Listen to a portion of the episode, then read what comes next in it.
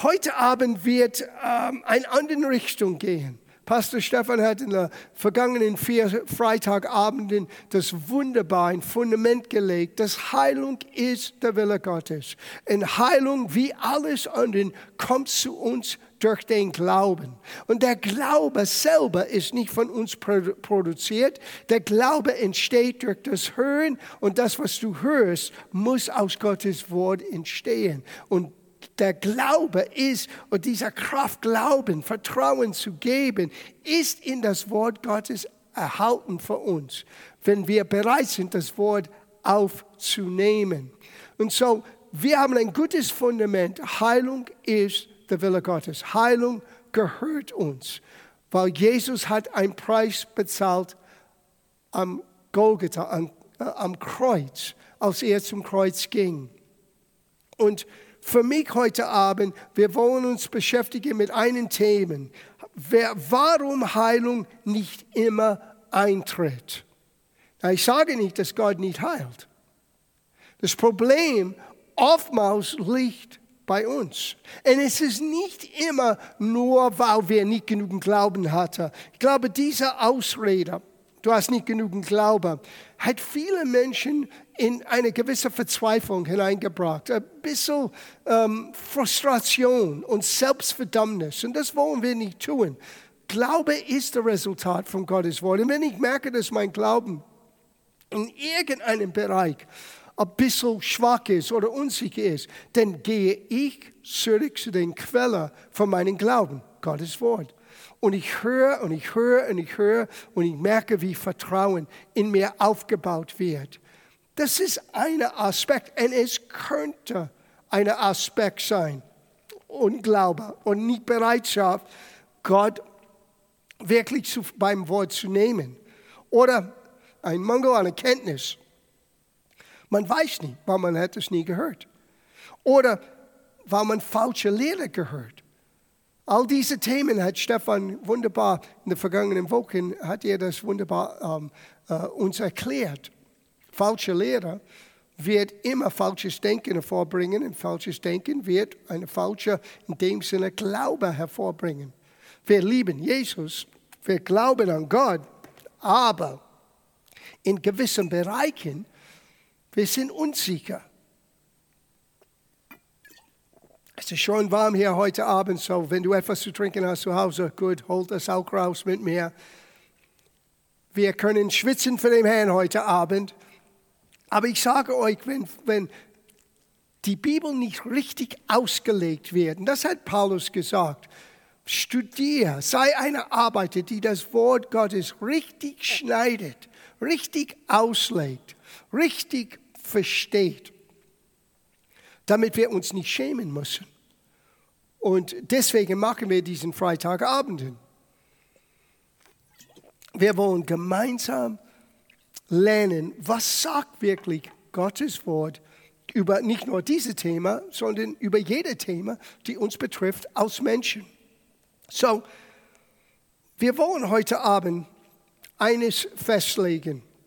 Eine Schriftstelle, was schon Stefan mehrmals erwähnte. Apostelgeschichte Kapitel 10, Vers 38. Jesus von Nazareth, wie Gott ihm mit heiligem Geist und Kraft gesalbt hat, welcher umherzog, indem er wohltat und alle heilte. Bitte put Betonung auf das. Alle heilte, die vom Teufel überwältigt waren, denn Gott war mit ihm. Now, es ist klar hier, Jesus heilt, der Teufel ist derjenige, der den Menschen diese Situation auflegte, die waren vom Teufel überwältigt. Und das Neue Testament sagt, Jesus ist gekommen, um die Werke des Teufels zu zerstören. Well, Krankheit ist eine dieser Werke. very dry. Krankheit ist eine dieser Werke. Und Jesus kam, um das zu zerstören. Und das lesen wir hier in diesem Satz. Es heißt im Hebräerbrief, Jesus ist dasselbe. Gestern, heute, in aller Ewigkeit. Er hat sich nicht verändert. Nur weil er zum Kreuz ging und von den Toten auferstanden ist, heißt nicht, er hat sich verändert. Seinem Wille, seine Absicht ist dasselbe. Aber wir sind jetzt dran. Wir sind seine Nachfolger. Wir sollen in alle Welt gehen und die Werke Jesu, die er getan hat, auch tun. Und es ist sehr schwer, eine dieser Werke zu tun, wenn du nicht völlig überzeugt bist, well, dass es Gottes Wille ist, dass Menschen sollte geheilt.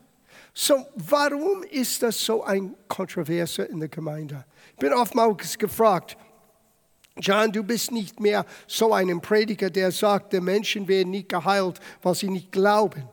Und die vermischen etwas, die wollen vermuten, dass Menschen, die sagen, es ist Gottes Wille zu heilen, werden alle Menschen verdammen, wenn Heilung nicht eintritt, statt zu erklären, was sagt Gottes Wort, warum manchmal Heilung nicht eintritt. So, das ist von einer pastoralen Sicht. Es ist nicht nur eine Frage des Glaubens, hört gut zu. Es ist vielmehr oder öfter eine Frage von unser inwendiger Mensch. Was geht wirklich ab in uns als Gläubigen? Schau das an mit mir, das ist 3. Johannes, Vers 2. Johannes hier schreibt zu einem seinen Freunden und er heißt Gaius. Und er sagte zu Gaius etwas, was ganz wichtig ist für uns alle. Es war nicht nur ein persönlicher Wunsch für einen Freund, das ist Gottes Wort für uns alle. Er sagte, mein Lieber, ich wünsche dir, na, das Wort Wünsche hier ist viel öfter im Neuen Testament als Bete. Hier ist nicht nur ein Wunsch, äh, ein netter Geste an jemanden, hier ist tatsächlich ein Herzensanliegen für seinen Freund Gaius. Es heißt hier,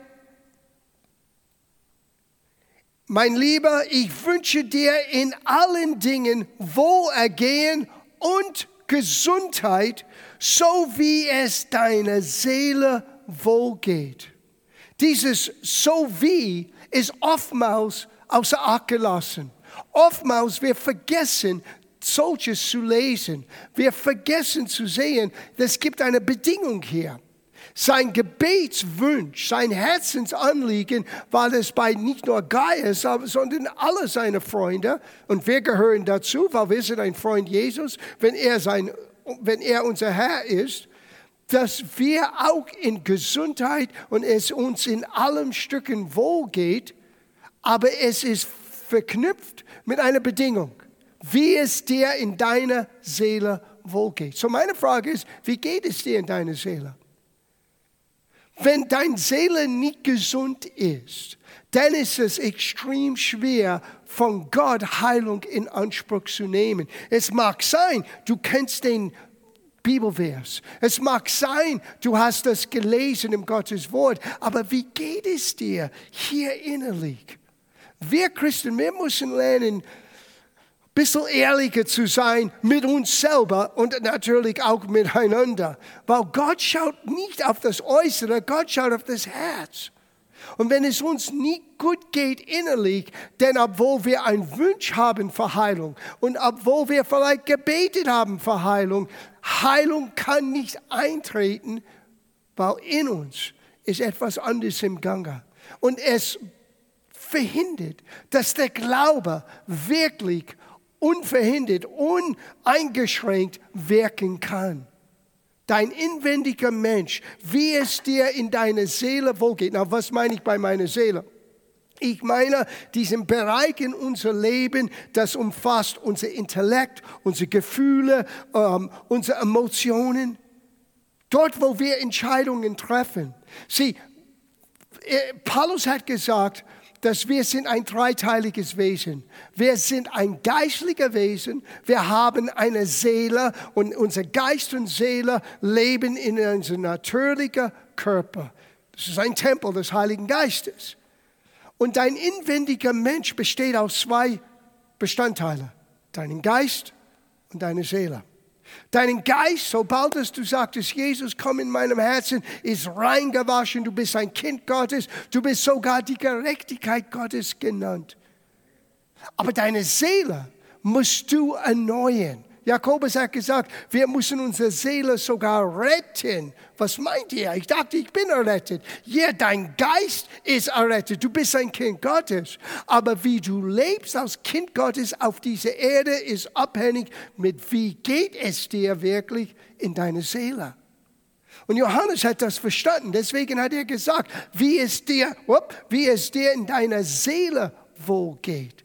So wirst du wohl ergehen na, das umfasst alles. Das umfasst deine natürliche Situation, deine Arbeit, deine Finanzen, deine Beziehungen und auch Gesundheit für deinen Körper. Aber verknüpft mit dieser Bedingung, wie es dir in deiner Seele wohlgeht. So, lass uns ein paar Hindernisse anschauen, was in unsere Seele hineinkriegen kann, was hineinkommen könnte, uns in eine Situation zu bringen, wo vielleicht wir ein Wollen haben, wir einen Wunsch haben für Heilung, aber wir sind nicht in der Lage, von Gott Heilung zu erfahren. Das erste ist Eifersucht. Ha! Eifersucht. Eifersucht ist tödlich. Ihr versteht, dass es heißt in Sprüche, Kapitel 4, über alles anderen bewahre dein Herz er redet von dieser inwendigen Mensch, wo dein Geist und Seele wohnen. Weil aus deinem inwendigen Mensch, da fließt das Leben heraus.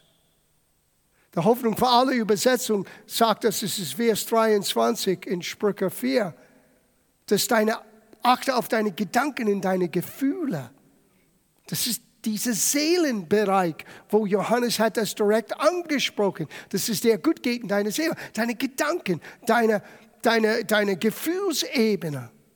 Und wenn Eifersucht in unser Leben hineinkommt, sieh, wir suchen immer einen oberflächlichen ähm, ähm, Ausrede. Well, der Mensch hat keinen Glauben. Das kann sein, das ist überhaupt nicht das Problem. Es kann sein, es gibt andere Faktoren, Menschen abzulenken oder zu verhindern, Gottes Heilung in Anspruch zu nehmen. Now, ich sage das als Pastor, weil ich habe das so oft erlebt. Ich sehe, wie Menschen verzweifelt sind. Sie wollen Heilung empfangen. Sie haben alles getan, was man wirklich erdenklich tun könnte. Aber grundsätzliche Dinge haben sie nie in Ordnung gebracht. Und weil das nicht in Ordnung gebracht ist, der Seele geht es nicht gut. Und wenn der Seele nicht gut geht, dann ist es sehr, sehr schwer, dass wir von Gott Gesundheit und Wohlgehen erleben.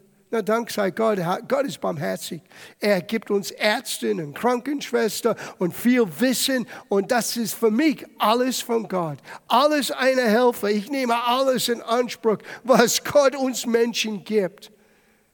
Aber Gott möchte, dass wir wissen, dass wir auch direkt zu ihm gehen können.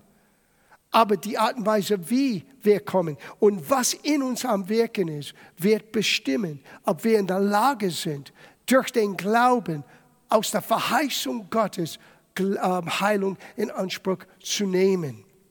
So, look at, schau das an mit mir. Sprüche Kapitel 14, Vers 30. Ich liebe das. Ein gelassenes Herz ist das Leben des Leibes, aber Eifersucht ist Fraß in der Gebeinen. Das Wort Fraß ist Gefahr. Es ist gefährlich. Ich glaube, das könnte man sagen, vielleicht ein, ein, ein Ursache ist für, für Arthritis. Es gibt Schmerzen in den Gelenken und in den Gebeinen. Warum? Das Problem ist nicht ursprünglich hier in den Gebeinen begonnen, es war in der Seele begonnen und es hat eine Auswirkung auf deinen natürlichen Körper. Aber schau, schau den ersten Teil des Satzes an. Ein gelassenes Herz. Hört das jetzt in in einer anderen Übersetzung, ich glaube, das ist der, der Hoffnung für alle. Wer gelassen und ausgeglichen ist. Es ist das Problem mit uns Christen, so wenig von uns sind ausgeglichen. Wir leben kein ausgeglichenes Leben. Es ist Gemeinde pur und alles andere ist schnuppe egal. No. Du brauchst ein ausgewogenes Leben ausleben. Gottes Wort sagt, alles hat seine Zeit. Es gibt, du, du wirst Zeit nicht finden, du musst Zeit nehmen. So warte nicht, bis du Zeit findest, findest es nicht. Du musst es nehmen. Du musst Prioritäten setzen. Du musst lernen, ein ausgeglichenes Leben auszuleben. Und das ist deine Seele, dass es dir gut geht. Das heißt Zeit mit Gott, es heißt Zeit mit meinen, ich bin verheiratet, mit meiner Frau, mit meinen Kindern, mit meinen Enkelkindern. Wow, was viel Spaß das ist. Zeit für die Gemeinde, für meine Aufgabe in der Gemeinde, Zeit für Freunde, Zeit für mich alleine zu regenerieren. Alles hat braucht seine Zeit. Es gibt Menschen, die denken, well, wenn ich wirklich geistlich bin, dann ist nur Gott an erster Stelle und alles andere ist schnuppe egal. Wenn Gott an erster Stelle ist, dann ist dein, dein Ehepartner auch an erster Stelle. Dann ist auch deine Kinder an erster Stelle. Ich habe eine Neuigkeit für dich. Du kannst nicht Verantwortung in der Gemeinde tragen, wenn du nicht in der Familie eine gesunde Beziehung pflegst. Es es geht nicht. So, wir suchen Heilung, wir rennen in der Heilungsreihe, wir suchen der großen, äh, gesaubte Prediger und Evangelist, aber das ganze Zeit in uns, wir leben ein nicht ausgeglichenes Leben. Und wir schauen auf das, was anderen haben, eifersüchtig. Lesen wir das zu Ende. Wer gelassen und ausgeglichen ist, lebt gesund. Das ist genau, was Johannes sagte. Es muss, gut dir, es muss dir gut gehen in deiner Seele. Es ist okay, Freude am Leben zu haben. Es ist gut, wenn wir ausgeglichen und gelassen sind. You know, come down a bisschen. Oftmals wir sind, wir finden uns selber zu wichtig und oftmals wir werden zu schnell aufgeregt über Dinge, die sowieso überhaupt nichts bedeutend haben oder keine Bedeutung haben. Ruhig, gelassen. Etwas dich stört, bring es zu Gott. Gib es ihm ab. Und lass Gott deine Situation neu formen. Nochmal, wer gelassen und ausgeglichen ist, lebt gesund. Doch der Eifersüchtige wird von seinen Gefühlen zerfressen. Eine Übersetzung, glaube das war der Schlachter oder der Elbefelder sagte, es ist ein Fraß für seine Gebeine. Hier, du frisst dein eigenes Leben. Du machst dein eigenes Leben kaputt. So, du kannst zu Gott rennen im Gebet, Halleluja, preis dem Herrn, bete für mich, Bruder, Schwester. Aber wenn in dir Eifersucht ist im Gange, wenn du total falsche Prioritäten hast, wenn du nicht ein ausgeglichenes Leben, ein gelassenes Leben voller Freude auslebst, du bist krank in deiner Seele. Und wenn du krank in deiner Seele bist, dann bist du, du hast dich selber ferngehalten von Gottes Verheißung dir Heilung zuzusenden durch seine Verheißungen. Eifersucht. Hier ist noch einer. Traurigkeit. Now, gebe zu, es gibt eine Zeit zu trauen. Und wir dürfen es nicht vergeistlichen. Oh, Bruder, ich muss nicht weinen oder so, weil ich weiß, mein, meine Mutter ist jetzt im Himmel und hey, ich weiß, meine Mutter ist im Himmel, aber ich habe trotzdem geweint. Es hat trotzdem weh getan. Es war trotzdem eine Trennung. Und eine Trauerzeit ist so wichtig, dass wir das ausleben, dass Gott unsere Seele wieder heilt. Dass wenn die Erinnerung von dieser geliebten Mensch in uns wiederkommt, es ist verbunden mit Freude. Aber ich habe erlebt, wie Menschen trauen und trauen und trauen. Paulus hat uns gewarnt, wir trauen nicht wie die Menschen, die keine Hoffnung haben. Wenn wir Hoffnung haben in der Auferstehung, wenn wir Hoffnung haben, dass wenn wir sterben, wir sind direkt beim Herrn, dann können wir dieses, dieses schwarzen Lock von Trauer, dieses hoffnungslose Trauer, das sollte unser Leben nie erreichen. Es braucht seine Zeit, yes. Und da sollten wir mit die, die weinen, mitweinen. Die, die mittrauen, mittrauen. Aber hört, hört was Trauer, wenn es, wenn es uns überwältigt, wenn es wird die Oberhand gewinnen in unserer Seele. Schau, was, das, was es passieren kann in uns. Sprüche 17, Vers 22. Ein fröhliches Herz macht den Körper gesund. Ja. Und wenn du fröhlich bist, dann sieht man das an dein Gesicht. Bitte sag mir nicht, dass du fröhlich bist. Du hast immer ein sehr ernstes Gesicht, ja? Ein fröhliches Herz macht den Körper gesund, aber ein trauriges Gemüt macht kraftlos und krank. Kraftlos und krank. Eine andere Übersetzung, der Schlachter sagt hier, niedergeschlagenen Geist dort das Gebein aus. Wiederum einen Bezug auf Probleme in deine Gebeine. Arthritis und Schmerzen und Gelenke, die verhärtet sind. Oh, was war das Problem? Ein Trauer, die über der Zeit weitergeht. Du kommst nicht aus diesem Trauer, weil du gibst diesen Trauer Gott nicht ab. Und das wird eine solche Auswirkung in uns haben.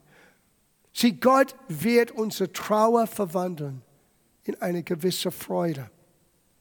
Die geliebten Menschen, die ich verloren habe in dieser Welt, die sind immer noch in meinem Herzen. Aber ich kann an jeder einzelnen denken. In mein, in mein Zimmer habe ich ein Foto von meiner Mutter, ein Foto von meinem Vater. Und ich sehe diese Fotos an jeden Tag und ich denke mit Freude an die beiden. Und ich weiß, wir werden wieder zusammenkommen. Ja, es hat eine Zeit der Trauer, nach ihrem Tod. Aber lass der Trauer dein Leben nicht besessen. Lass Gott, Gott ist der Gott aller Trost. Lass Gott dein Herz trösten. Puh, lass uns noch eines, eines anschauen. Sieh, wir reden nicht darüber, über solche Dinge. Wir wollen nur die Verheißung Gottes haben, kommen, lass mich meine Hand auf dich legen, Heilung kommt. Wait a minute, wie geht es in dir? Depression. Oh. Now, muss ich sagen, ich möchte diese Dinge nicht oberflächlich angehen. Es gibt wirklich Menschen, die leiden von Depression, wo sie wirklich medizinische Helfer brauchen. Ist mir ganz klar. Die brauchen vielleicht ein, eine Begleitung, einen Helfer in ihrer Seele, aus diesen Tiefe zu kommen, damit sie wieder zu Freude kommen kann. Aber wir können auch einiges tun, uns selber zu helfen, aus einer Depression rauszukommen. Jesaja 61. Ich lese zuerst Vers 2, aber dann wollen wir einen Satz in Vers 3 anschauen. Er hat gerade eine Passage in Vers 1 ähm, äh, zitierte, die wir werden gleich anschauen von Jesus. Es war sein erster Predigtext in seiner Heimatsynagoge. So, ich lese es nicht jetzt, wir werden das nochmal lesen in ein paar Minuten, aber nur Verse 2 und 3. Zu trösten alle Trauenden, sieh, deswegen ist Jesus gekommen, um den Trauenden vom Zion zu verleihen, dass ihre Kopfschmuck statt Asche gegeben werden. Freudenöl statt Trauer. Gott schenkt dir in dein Trauer Freudenöl, eine Saubung von Freude. Und Feierkleider statt eines betrübten Geistes. Eine betrübten Geistes ist Depression. Sind Menschen, die immer deprimiert, sie, sie sehen nur das Negative. Sie können nicht das Positive in einer Situation erkennen. Dass sie genannt werden Bäume der Gerechtigkeit, eine Pflanzung des Herrn zu seinem Ruhm. In einer anderen Übersetzung, in der Eberfelder, es heißt, ein Ruhm ein Ruhmmessgewand statt eines versagten Geistes. So, Depression ist auch ein versagten Geist. Du gibst auf innerlich. Du fällst in ein Loch, weil du bist deprimiert. Hoffnung für alle, sagt er, ihre Mutlosigkeit. Das gefällt mir auch als Beschreibung von Depression. Mutlosigkeit will ich in Jubel verwandeln, der sich schmückt wie ein Festkleid. Auf Englisch es heißt Garments of Praise, eine, eine Kleider der Anbetung anzuziehen. Wir hatten früher, vor 40, fast 50 Jahren, haben wir dieses Lied gesungen. Put on the garments of praise for the spirit of heaviness. Für einen deprimierten Geist, für eine Mutlosigkeit. Das ist etwas, was du tun kannst. Ja, das kann sein, du brauchst Begleitung. Es kann sein, du brauchst es jemand, mit der betet und jemand hilft, mit Gottes Wort aus diesem Loch rauszukommen. Aber wenn du selber nicht bereit bist, in deinen Mutlosigkeit, deine Hände und deine Stimme hochzuhalten und zu sagen, Gott, trotz meiner Gefühle, ich danke dir. Ich bin immer noch am Leben. Das Geschichte ist noch nicht beendet, weil, ich noch nicht tot bin. Das heißt, es gibt immer neue Hoffnung, immer einen neuen Tag, immer eine neue Chance. So lass den, den Mutlosigkeit dich nicht überwältigen in dein inwendiger Mensch. Tue etwas. Siehe die Gewände des Lobpreises an gegen diesen betrübten Geist. Fange an, Gott zu loben und zu preisen und schau, wie deine Perspektive. Es kann sein, die Situation endet nicht, endet sich nicht, aber deine Sicht der Sache wird sich ändern. Und wenn du einen neuen Sieg gewinnst, dann beginnst du Licht am Ende des Tunnels zu sehen, weil Gott hat eine Antwort auf jede Herausforderung, die wir als Menschen erleben können. So, was haben wir angeschaut? Eifersucht, Traurigkeit, Depression, ha, Hoffnung auf das falsche Pferd setzen. Das ist einer von mir. Ich habe das so erlebt. Menschen setzen ihre Hoffnung auf Dinge, die Gott nie gesagt hat. Und sie hoffen und sie hoffen und sie hoffen und sie hoffen und sie hoffen. Ich hatte das persönlich erlebt in meiner Familie. Eine Tante, sie ist schon vor einiger Zeit in den Himmel gegangen. Und sie hat eine traurige Scheidung erlebt. Und sie kam nie über diese Entscheidung hinweg. Und sie lebte in einer falschen Hoffnung, dass irgendwie wird irgendwann alles wieder zusammen sein, zusammenkommen, wie es früher war. Obwohl mein Onkel, ihr Ex-Mann, hat jemanden verheiratet, hat ein neues Leben. Na, ich weiß, das in Sieg ist schwer zu überwinden. Und da brauchst du Gottes Trost, Gottes Helfer, Gottes Wort. Aber ich habe gemerkt, dass sie nie losgeworden war von dieser Hoffnung und sie lebte ihr ganzes Leben in einer falschen Hoffnung. Hör, was Gottes Wort sagt über solche Menschen, die setzen ihre Hoffnung auf den falschen Pferd. Sprüche Kapitel 13, Vers 12. Hingezogen in Hoffnung macht das Herz krank. Wenn dein inwendiger Mensch krank ist, dann es geht dir nicht gut in deiner Seele. Und wenn es geht dir nicht gut in deiner Seele, dann kann Gesundheit und Wohlergehen nicht zutreffen, nicht hervorkommen in deinem Leben. Hingezogene Hoffnung macht das Herz krank. Aber ein eingetroffenen Wunsch ist ein Baum des Lebens. Deswegen ist es so wichtig, dass wir bevor wir unsere Wünsche zu Gott äußern, ein bisschen Zeit nehmen und zu hören, was sind seine Wünsche für uns. Ich werde das nie vergessen. 19, das war Beginn 20, äh, 2000. Ich hatte Pläne, gemacht. Das ist vor über 20 Jahren, dass Mejan und ich aus, und mit den Kids damals, dass wir, wir in Zürich ziehen nach Amerika. Und wir hatten jemanden anderen, der die Gemeinde übernehmen sollen. Und wir hatten alles vorbereitet. Ich hatte eine Aufgabe in einer sehr großen Gemeinde, ähm, was ich übernehmen könnte. Gemeinde mit über 5000 Menschen. Und es würde in Florida sein. Wie cool. Und ich lebte schon zur Zeit mehr als uh, fast 24 Jahre von meinen Eltern weg, weil ich bin mit 18 äh, weg von zu Hause gegangen und jetzt lebe ich schon über 20 Jahre in Deutschland und ich dachte in meinem Kopf, wir können alles wunderbar tun und meine Eltern könnten uns in Florida besuchen. Äh, jeder in Amerika möchte irgendwann im Winter in Florida kommen und ähm, das war meine Idee. Well, einiges ist in der Weg gekommen und es war offensichtlich klar für uns, nein, wir sollten das nicht tun. Und ich werde nie vergessen, ich habe Gott gefragt, Gott, was soll ich tun jetzt? Soll ich trotzdem in Amerika gehen oder soll ich hier in Deutschland bleiben?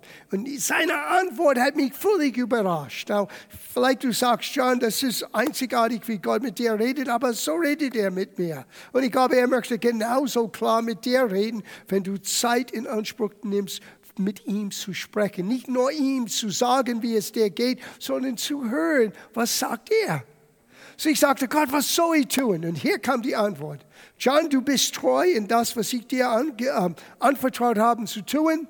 Und wenn du möchtest nach Amerika zurückziehen, ich werde dich segnen. Aber wenn du meine Meinung hören möchtest, ich werde es nie vergessen, wenn du meine Meinung, ich sagte Gott, ich möchte deine Meinung hören. Er sagte, bleib hier. Mai war, hat ihr Recht gehabt. Ich kann das ganze Situation nicht ähm, in der Fülle erklären. Ich sag dir, so viel, so viel crazy, so viel Unsinn hätte passiert, hätte Mian und ich damals die Gemeinde verlassen. Obwohl wir dachten, alles ist geregelt. Aber das war so cool, wie Gott sagte, wenn du meine Meinung hören möchtest. Du sagst, oh John, ich wünschte mir, dass Gott würde mit dir reden. Er möchte mit dir so reden. Du musst aber vertrauen, dass wenn er spricht, das war Gott. Weil wenn du zweifelst hin und her, mangelt jemand an Weisheit, lass ihn von Gott erbitten. Der Gott gibt alle gerne ohne Vorwurf. Auch wenn du das Problem verursachst, Gott gibt dir trotzdem Weisheit. Und dieses Wort Weisheit ist so einzigartig, Sophia. Es bedeutet ein Blick hinter die Kulisse, was wirklich im Gange ist. Gott hat mir Sophia gegeben. Und ich wusste, dass ich wusste, ich wusste nicht, wie es weitergeht, aber ich wusste, das ist sein Wunsch für mich. Ich möchte seinen Wunsch aus meinem Wunsch haben. So, Hoffnung in das Falsche zu setzen, kann nur dein Leben frustrieren. Wenn du unsicher bist, geh zu Gott im Gebet und frag ihn und bleib dort, bis du weißt, dass du weißt, dass du weißt, dass du weißt. Ja, aber ich bin unsicher, dann bleib ein bisschen länger. Mach keine Entscheidung, bis du weißt, dass du weißt. Du hast es hier in deinem Herzen, du hast es hier in seinem Wort, du weißt, das ist der Wille Gottes. Und er möchte uns sein Wille geben. Now, Lass uns noch einer. Lernen wir etwas heute Abend. Wow, amazing. Du dachtest, wir werden nur über Heilung sprechen und das tue ich, aber ich komme von einem anderen Aspekt. Warum es nicht immer eintritt. Und statt pauschal zu sagen, weil ich nehme an, der Mensch hat nicht geglaubt, wait a minute, vielleicht war es an den Ursachen. Und niemand hat das angesprochen. Hier kommt noch ein sehr, sehr, sehr, sehr, sehr großes, eine der größten Probleme gibt zwei Hauptprobleme in der Gemeinde. Eine ist ein Mangel an Erkenntnis. Gott sagte, mein Volk geht zugrunde, weil sie haben keine richtige Erkenntnis. Das andere ist sehr ähnlich. Ich nenne das eine gedankliche Zustimmung. Und eine gedankliche Zustimmung ist, wenn wir denken, wir sagen mit unserem Kopf ja, aber wir tun nichts Neues, nichts anderes von unserem Herzen und unser Leben bleibt dasselbe. Wir haben es nur zugestimmt hier oben. Und das führt uns in eine gewisse Vermessenheit. Ich sehe, wie manchmal Christen Vermessen, Vermessenheit ausüben oder Törtigkeit ausüben, je nachdem. Aber das hier mit gedanklicher Zustimmung, das ist sehr gefährlich, weil es schwer ist zu erkennen, weil es klingt so religiös. Ja, Brüder, ich, ich glaube, dass Jesaja sagt, durch seinen Wunden bin ich geheilt, aber, okay. Und dann kommt die lange Erklärung, warum das für diese Situation nicht eintrifft. Das ist eine gedankliche Zustimmung. Entweder oder, ich vertraue es oder ich vertraue es nicht. Und ich schaue, wie, wie, wie solche religiöse, gedankliche Zustimmung unter das Volk Gottes hineinkommen kann und wie gefährlich es ist. Und es ist die Geschichte, wo Jesus in seiner Heimatgemeinde zum ersten Mal gepredigt. Und eigentlich, er hat kein großer Predigt gemacht. Es war seine Gewohnheit, dort zu lesen. Man muss verstehen, für ein jüdischer Mann, ab das zwölfte Lebensjahr, er dürfte nach seiner Bar Mitzvah, wo er wirklich in der Community, in der Fellowship als Mann aufgenommen wird, hat das Recht, das Wort zu lesen. Und ich kann mir vorstellen, dass Jesus als Teenager öfter das Wort las. Und ich frage mich manchmal, wie klang es? Wie klang es, aus das Wort wurde von das Wort oder aus das Wort das Wort las? Weil Jesus ist das Wort im Fleisch den Menschen gezeigt. Es musste einzigartig sein, als er das Buch genommen hat und das Wort las. Und das war wie, das war seine Tradition. Das war etwas, was er häufig tat. Aber jetzt ist etwas anderes. Sein Dienst hat gerade begonnen. Und lass uns das jetzt miteinander anschauen. Lukas Kapitel 4, ab Vers 16. Now, er hat gerade den Wassertaufe erlebt, wo Johannes sah, wie der Geist Gottes auf ihm kam. Und jetzt fängt sein irdischer Dienst offiziell an. Und das erste Ort, wo er geht, ist nach Hause. Jeder kennt ihn. Und er geht nach Nazareth, wo er erzogen worden war, und ging nach seinen Gewohnheit am Sabbattag. Es war seine Gewohnheit. Es war, er war gewöhnt, das zu tun. Wie in der Gemeinde zu kommen an einen, Sam, an einen Sonntag, so war das Jesus wahrscheinlich in die Jugendarbeit, in die junge Erwachsenenarbeit. Er war präsent. Es war seine Gewohnheit.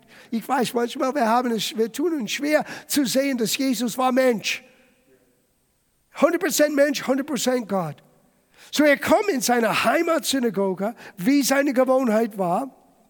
Und er stand auf, um vorzulesen. Nichts Außergewöhnliches. Aber jetzt geht's los. Und es wurde ihm das Buch des Propheten Jesajas gegeben. Und als er das Buch auftat, fand er die Stelle. Diese Stelle hat er selber ausgesucht. Die haben ihm den Schriftrollen, das ist ein riesiger Schriftroller. Er war nicht in Kapitel und Vers, wie wir das kennen. Er musste diesen großen Roller rausrollen, bis er kam zu der Stelle, was wir kennen aus Jesaja 61 wo wir Verse schon zwei und drei gelesen haben. Und er fängt an, im Vers 1 zu lesen.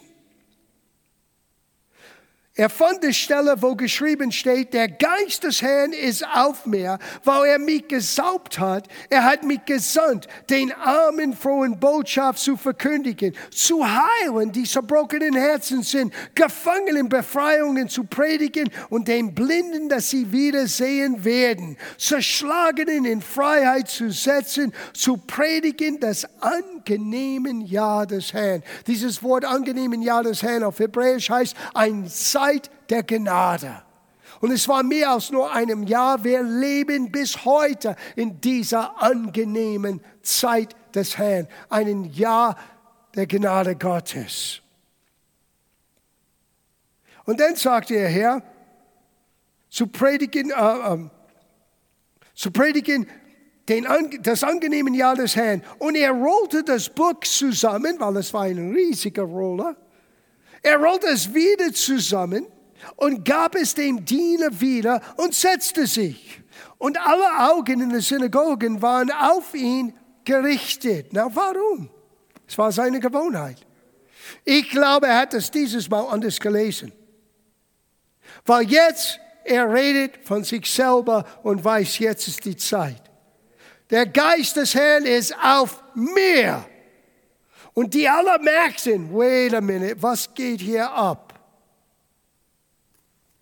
Und alle Augen sind auf ihn gerichtet.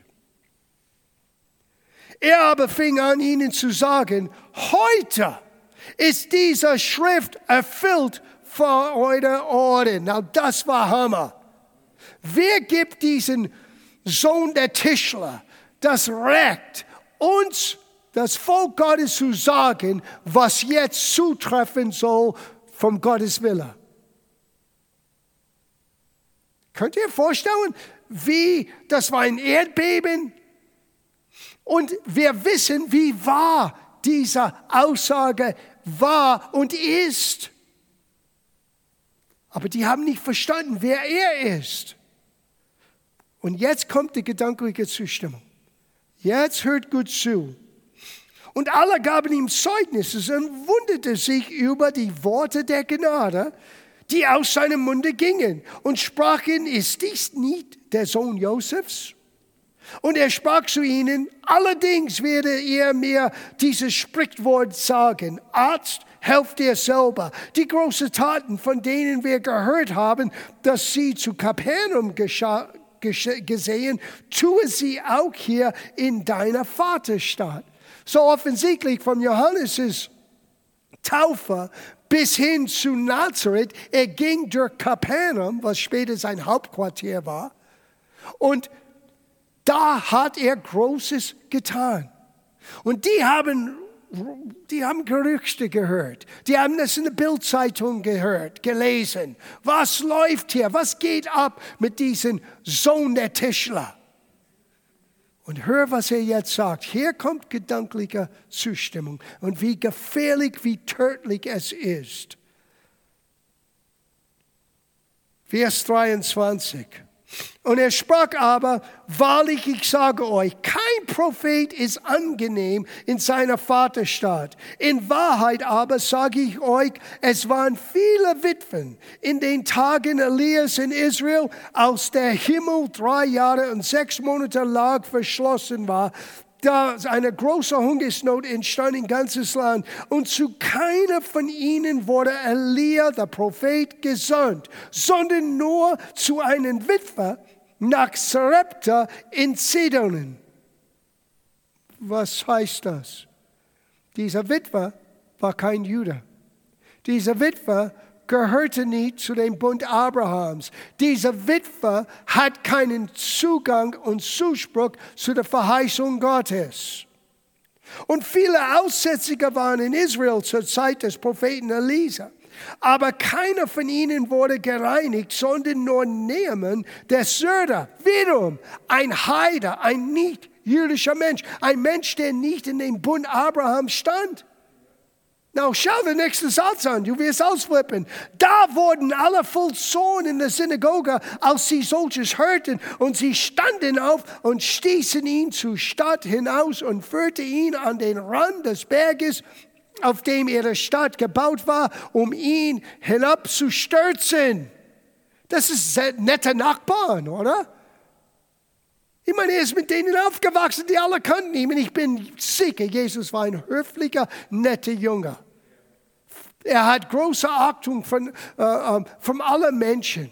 Er hat gute, gro große Ansehen gehabt. Und jetzt plötzlich, sie wollen ihn umbringen, weil er nur zwei Sätze gesagt. Der Prophet kam nicht für das Volk Israel, er kam für einen Witwer, der nicht gehörte in das alten Bund. Und er hat nicht einen Prophet gesandt für Heilung. Er hat nur einen nicht-jüdischen Mensch durch den Prophet geheilt. Warum waren sie so zornig? Gesankliche Zustimmung. Die haben da hingesetzt und sagten, wir sind das Volk Gottes. Ja, ja, ja, wenn der Herr will, dann macht er das. Und Jesus sagte, du hattest immer, im Grunde genommen, das ist, was Jesus sagte, Du vertraust den Verheißungen Gottes wirklich nicht. Ich verkündige, dass der Geist des Herrn ist jetzt hier, heute, dich zu heilen, zu befreien. Du nimmst es nicht an. Du denkst, dass du einen gewissen Vorrang mit Gott hast aufgrund von deiner Herkunft. Und du merkst nicht, die Verheißung Gottes musst du im Glauben aufnehmen. Und wenn Gott Menschen, die außerhalb von sein Bund, außerhalb von die Bibel, außerhalb, wo sie keine Ahnung haben, Menschen hilft, das ist nur ein einen Zeichen von seiner Barmherzigkeit. Aber er erwartet, dass Gott alles tut. Und er sitzt hier und hat nicht den, den Mut, aufzustehen und zu sagen, ich nehme Gott bei seinem Wort. Sieh, das ist Glaube. Das ist, was Glaube heißt. Ich nehme Gott beim Wort. Und dieser Volk waren so geärgert mit Jesus, die wollte ihn umbringen. Das ist, was gedankliche Zustimmung bewirkt unter uns Christen. Du wirst Menschen zornig machen, wenn du sagst, well, vielleicht das Problem, warum du Heilung noch nicht erfahren hast, liegt bei dir. Uh, dann gehen sie auf die Barrikade. Aber wir haben gerade gelesen, fünf unterschiedliche Situationen, wo Menschen selber schuldig sind und sich selber fern von Gott, vom Heilung von Gott fernhalten. Now, ich schließe ab mit das Letzte.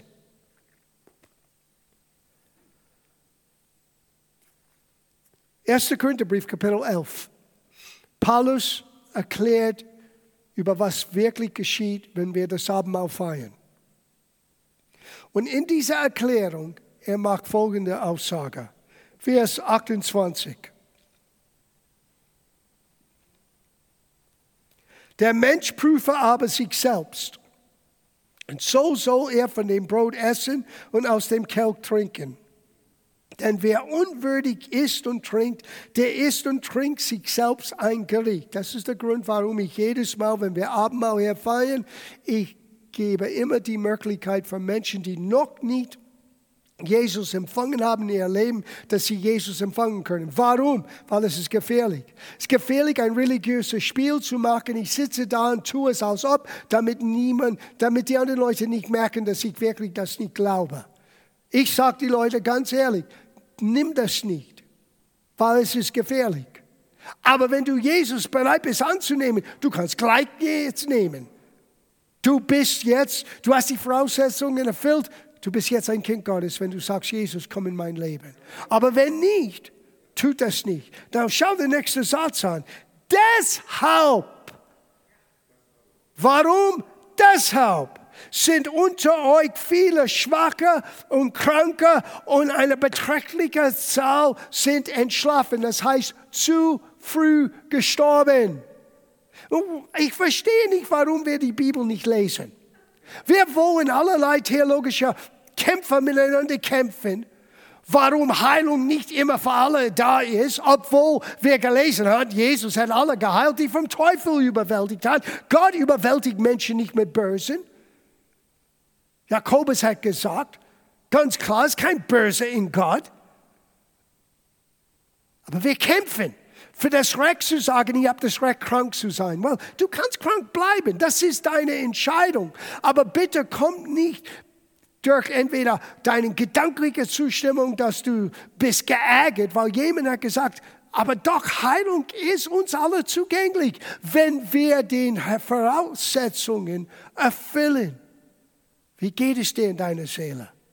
Wie ist das mit Eifersucht? Wie geht das mit Depression? Wie gibt das mit den, den Situationen, den, den falschen Hoffnung? All diese Dinge, die wir angeschaut haben.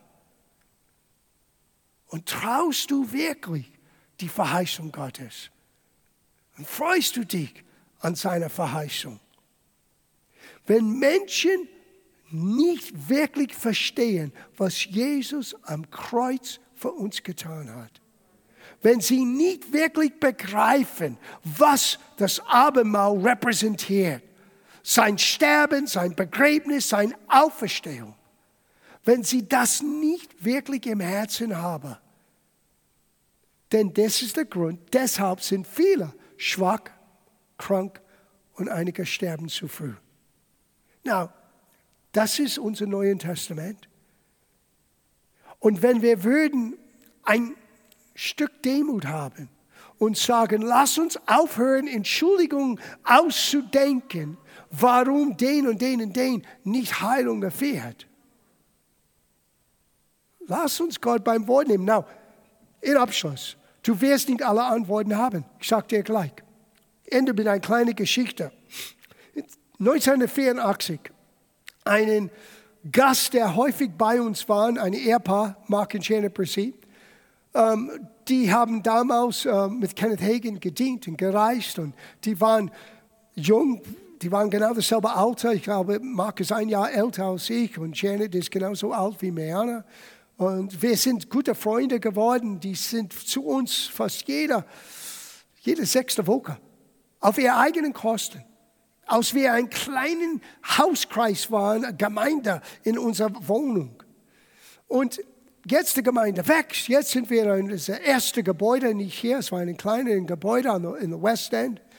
Und Mark hat diesen Satz gesagt, ah, ich wünschte mir, ich könnte mehr Zeit haben, damit wir wirklich über Heilung lehren können. Er war ein Bibellehrer, er war kein Prediger, er war kein Evangelist, er war ein Bibellehrer. Und ich sagte, wann möchtest du? Er sagte, was? Na, ich habe Mark, vor drei Jahren war ich bei ihm in der Gemeinde und Mark hat mir Folgendes gesagt. In 40 Jahren, ich bin der einzige Pastor, der je gesagt, let's do it. Und wir haben dann gesagt, wir nehmen zwei Wochen. Jeden Vormittag, jeden Abend, wir kommen zusammen, wir hören Gottes Wort über Heilung und am Abend, wir beten für die Kranke, wenn sie Gebet empfangen möchte. Gut. Now, vergesse nicht, das ist 1984. Ich bin nur eineinhalb Jahre Pastor. Ich bin, ich bin bereit zu rasieren. Ich stehe vor dem Spiegel. Gott redet oftmals zu, mich, äh, zu mir, wenn ich manchmal in solchen Situationen bin. Mein Gedanken ist nicht an den Seminar. Ich versuche mich nicht zu schneiden mit meinem Rasier und ich konzentriere auf meinen Rasieren. Und plötzlich Gott redet und sagte zu mir, John, was magst du, wenn jemand in deiner Gemeinde stirbt?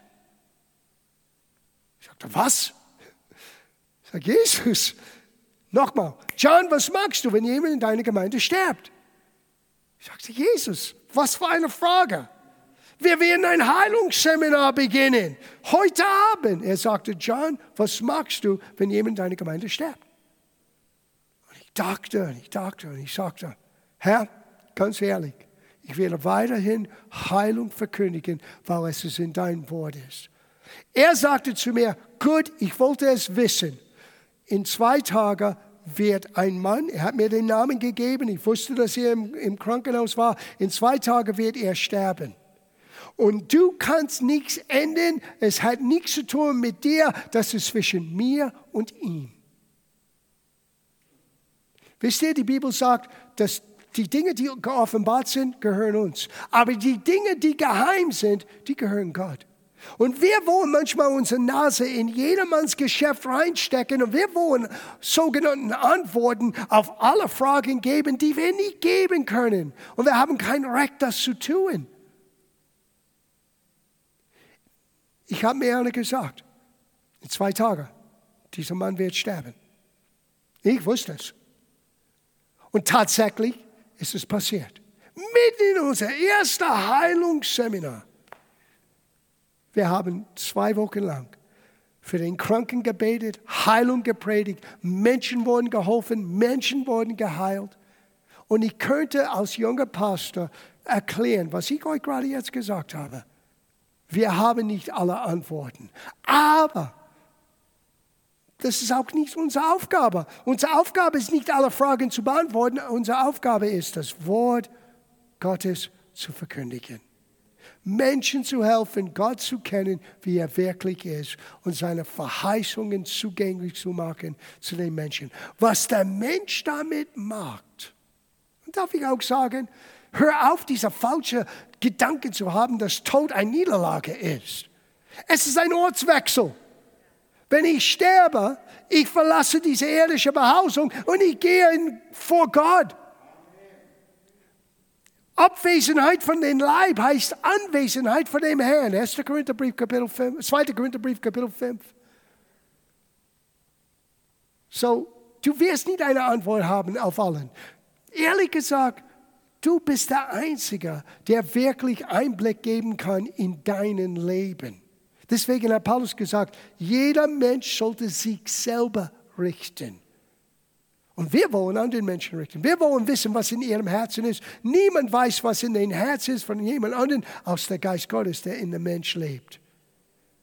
So, sei zufrieden, dass wir wissen, es ist Gottes Wille, Heilung zu schenken. Und wissen, es gibt Situationen, Einiges können wir ändern, einiges können wir selber drauf arbeiten, einiges müssen wir Gott überlassen. Aber Heilung gehört uns.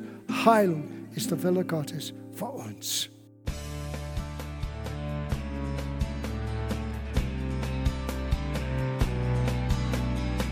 Liebe Zuhörer, das war ein Ausschnitt eines Gottesdienstes hier im Gospel Life Center.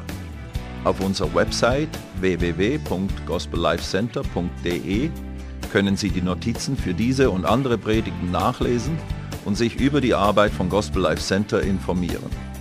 Wir wünschen Ihnen Gottes Segen.